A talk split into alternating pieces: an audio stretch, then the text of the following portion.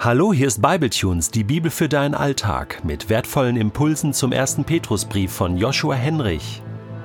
Für den heutigen Podcast lese ich aus dem ersten Petrusbrief, Kapitel 5, die Verse 1 bis 4 nach der neuen Genfer Übersetzung. Jetzt noch ein Wort an die Gemeindeältesten unter euch. Ich bin ja selbst ein Ältester und bin ein Zeuge der Leiden, die Christus auf sich genommen hat, habe aber auch Anteil an der Herrlichkeit, die bei seiner Wiederkunft sichtbar werden wird. Deshalb bitte ich euch eindringlich, sorgt für die Gemeinde Gottes, die euch anvertraut ist, wie ein Hirte für seine Herde. Seht in der Verantwortung, die ihr für sie habt, nicht eine lästige Pflicht, sondern nehmt sie bereitwillig wahr, als einen Auftrag, den Gott euch gegeben hat. Seid nicht darauf aus, euch zu bereichern, sondern übt euren Dienst mit selbstloser Hingabe aus. Spielt euch nicht als Herren der Gemeinde auf, die Gott euch zugewiesen hat, sondern seid ein Vorbild für die Herde. Dann werdet ihr, wenn der oberste Hirte erscheint, mit dem Siegeskranz unvergänglicher Herrlichkeit gekrönt werden. Gesegnet sind die das Wort Gottes hören und bewahren. Wir befinden uns im letzten Kapitel des ersten Petrusbriefs. Eine ganz schöne Dichte an Ermutigung, aber auch an Herausforderungen haben wir in den letzten Kapiteln davor entdecken können. Petrus hat sich nicht gescheut, schwierige Themen anzusprechen, dabei aber darauf geachtet, stets Jesu Tod und Auferstehung ins Zentrum zu setzen, denn daraus entspringt deine und meine Hoffnung und unsere neue Identität. Im heutigen Abschnitt wendet er sich den Leitern der Gemeinde zu, und ich bin ziemlich froh, als junger Student nur nicht irgendwelche Tipps aus meinem Hut zaubern zu müssen. Was könnte ich denn sagen? Ich kann mir die herausfordernde Arbeit eines Gemeindeältesten, eines Pfarrers oder Pastors ja nur vorstellen. Ja, zum Glück und stattdessen darf ich schlichtweg auf die Worte von Petrus verweisen, als kleine Erinnerung dazu. Petrus war ja der Leiter der Gemeinde in Jerusalem und von Jesus direkt dazu berufen worden, seine Lämmer zu weiden. Vor uns liegt quasi ein Text des Präsidenten darüber, wie man Präsident sein sollte. Ich, ich weiß wohl nicht, worauf es ankommt, wenn man ein Ältester ist. Gott aber weiß es. Und was er durch Petrus an dieser Stelle zu sagen hat, ist, ja, einfältig tief. Bevor wir uns aber genauer anschauen, wie grundlegend die Aussagen von Petrus sind, möchte ich kurz darauf eingehen, dass Petrus an und für sich von Gemeindeältesten schreibt. Manche kritisieren die Kirche als Organisation oder als Struktur, als hierarchisches Konstrukt, als Einteilung in Redende und Zuhörende. Die Kirche benötigt aber Strukturen und Führungspositionen dieser Welt. Kirche ist immer auch institutionell.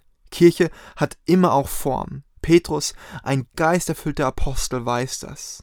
Also, Kirche von dem Heiligen Geist geleitet und der Urgemeinde entsprechend, ist nicht antiinstitutionell. Die entscheidende Frage ist nun aber nicht, wie genau sehen diese Strukturen aus. Darüber schreibt Petrus beinahe nichts. Anstatt die Formen des Amtes oder die Struktur der Kirche näher zu bestimmen, betont er, wie eine Führungsposition generell wahrzunehmen ist. Das Erste, was Petrus dazu schreibt, ist, sorgt für die Gemeinde Gottes, die euch anvertraut ist, wie ein Hirte für seine Herde. Ein Gemeindeältester soll also wie ein Hirte sein.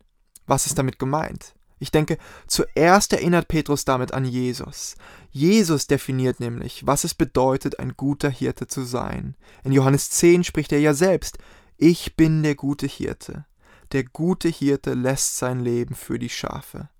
Lassen wir das nicht zu schnell an uns vorbeihuschen. Petrus hätte durchaus notwendige Eigenschaften für einen Gemeindeältesten einfach listen können.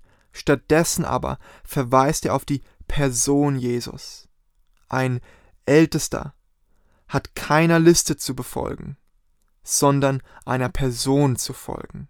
Petrus geht es nicht um extrovertiert oder introvertiert, gebildet oder ungebildet, rhetorisch begabt, ein Organisationstalent oder was man sich sonst noch so alles denken könnte. Nein, allem voran geht es Petrus um eine Grundsatzeinstellung, nämlich die, sich von Jesus inspirieren zu lassen. Älteste und Gemeindeleiter haben nicht die Aufgabe, eine Liste von Regeln in ihrem Leben umzusetzen, sondern Nachahmer von Jesus zu sein. Damit ist zum Beispiel verbunden, sich die Zeit dafür zu nehmen, Jesus besser kennenzulernen, sein Leben zu studieren, vertraut zu werden mit dem, was wir in der Bibel über Jesus lesen, anhand der Evangelien herauszufinden, wie er sich verhalten hat, wie er für seine Herde gesorgt hat. Das macht man aber nicht nur ein für allemal, sondern immer wieder. Als Ältester ergründet man fortlaufend diesen uns im Neuen Testament vorgestellten guten Hirten namens Jesus. Man nimmt sich aber auch die Zeit dafür, einfach mal vor Jesus ruhig zu werden, ihn nicht zu studieren, nicht zu analysieren, sondern kontemplativ zu schweigen. Jesus kennenzulernen ist nicht nur eine Kopfsache. Mit dem Schlagwort Hirte versucht Petrus also nicht, die damit assoziierten Gedanken hervorzurufen. Braun gekleidet, Hut, Hirtenstock, ein Schaffell über den Schultern liegend. Wer weiß, vielleicht würde sich Jesus heute gar nicht mehr als Hirte bezeichnen, sondern eher als Krankenpfleger. Nein, indem Petrus Hirte sagt, lenkt er unseren Blick nicht auf den Beruf, sondern auf Jesus. Jesus füllt und definiert das Hirtensein. Ein guter Hirte lässt sein Leben für die Schafe. Petrus formuliert das angewandt auf die Ältesten dann so Seid nicht darauf aus, euch zu bereichern, sondern übt euren Dienst mit selbstloser Hingabe aus. Es geht nicht um dich. Bereichere dich nicht durch dein Amt. Damit meint Petrus wohl weniger ein finanzielles Bereichern, sondern das Reichwerden an Macht, Anerkennung und Einfluss.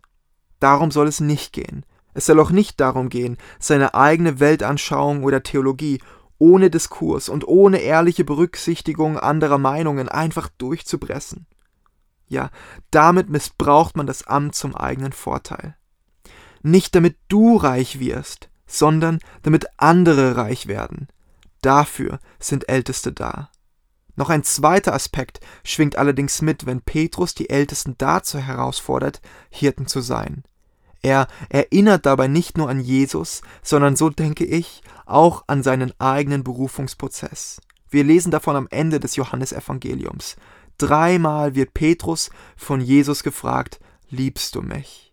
Und nachdem Petrus das jeweils bejaht, bittet Jesus wiederholt, dann weide meine Schafe. Hirte sein zu können, ja andere Menschen weiden zu können, entspringt der persönlichen Gottesliebe.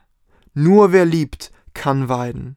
Lass dir deshalb als Gemeindeleiter bloß nicht einreden, deine erste Aufgabe sei es, andere zu weiden. Nein, deine erste Aufgabe ist es, Gott zu lieben. Hier beginnt alles, hier entspringt die Quelle des Lebens. Sobald dir deine Liebe zu Gott fehlt, fehlt dir das Fundament deiner Berufung. Und es fehlt dir der Ort, wo du deine Schafe hinführen sollst. Halten wir also fest, indem Petrus sagt, Älteste sollen wie Hirten sein, lenkt er den Blick auf Jesus. Von ihm sollen sich Gemeindeleiter inspirieren lassen, im Besonderen von seiner Hingabe, denn ein guter Hirte lässt sein Leben für die Schafe. Petrus erinnert aber auch daran, dass dem Hirtensein eine persönliche Gottesliebe vorausgeht, denn nur wer Gott liebt, kann andere weiden. So weit, so gut. Doch noch ein dritter Aspekt wird von Petrus angesprochen. Ganz am Ende in Vers 4 lesen wir von dem obersten Hirten. Das Weiden der Schafe tut man in Verantwortung vor diesem obersten Hirten. Ihm gehören die Schafe, nicht den Ältesten. Als Gemeindeleiter oder Ältester ist dir die Gemeinde nur anvertraut. Sie gehört nicht dir. Es ist eine bedingte Verantwortung, keine volle und deshalb auch keine erdrückende. Als Ältester solltest du auch einschlafen können, im Vertrauen darauf, dass Jesus selbst der Leiter der Gemeinde ist, er selbst sich um seine Schafe sorgt. Wir können höchstens Mitwirkende sein, gleich einem Kind, welches der Mutter beim Backen eines Kuches in der Küche hilft. Der Kuchen wird nicht lecker, weil wir als Kinder Gottes gut backen können. Nein, er wird lecker, weil Gott am Werk ist. Zuletzt bedeutet die Aussage, dass Jesus selbst der oberste Hirte ist, aber auch, dass Gemeindeleiter immer selbst Schafe sind, immer auch selbst bedürftig und auf Wegweisung angewiesen sind. Bist du dir als Ältester bewusst, dass auch du zu grünen Auen geführt werden musst, dass auch du Ruhe brauchst? Das wusste auch Paulus sehr gut. Seine ersten Worte an die Gemeindeleiter in Ephesus sind Gebt acht auf euch selbst. Dann erst folgt und auf die ganze Herde, die Gemeinde Gottes, zu deren Leitern euch der Heilige Geist eingesetzt hat. Sorgt für sie als gute Hirten. Gott hat sie ja durch das Blut seines eigenen Sohnes erworben. Wer vergisst, dass es ja Jesus war, der die Gemeinde mit seinem Blut erworben hat und dass Gott der tatsächliche Leiter ist, dass Älteste nur vorübergehend eingesetzt sind und nicht nur auf die Herde, sondern auch auf sich selbst achten sollen. Ja, wer das vergisst, der wird nicht nur überfordert, mehr noch, wer Hirte ist, ohne selbst auch scharf zu sein, der baut nicht Gottes Gemeinde, sondern seine eigene.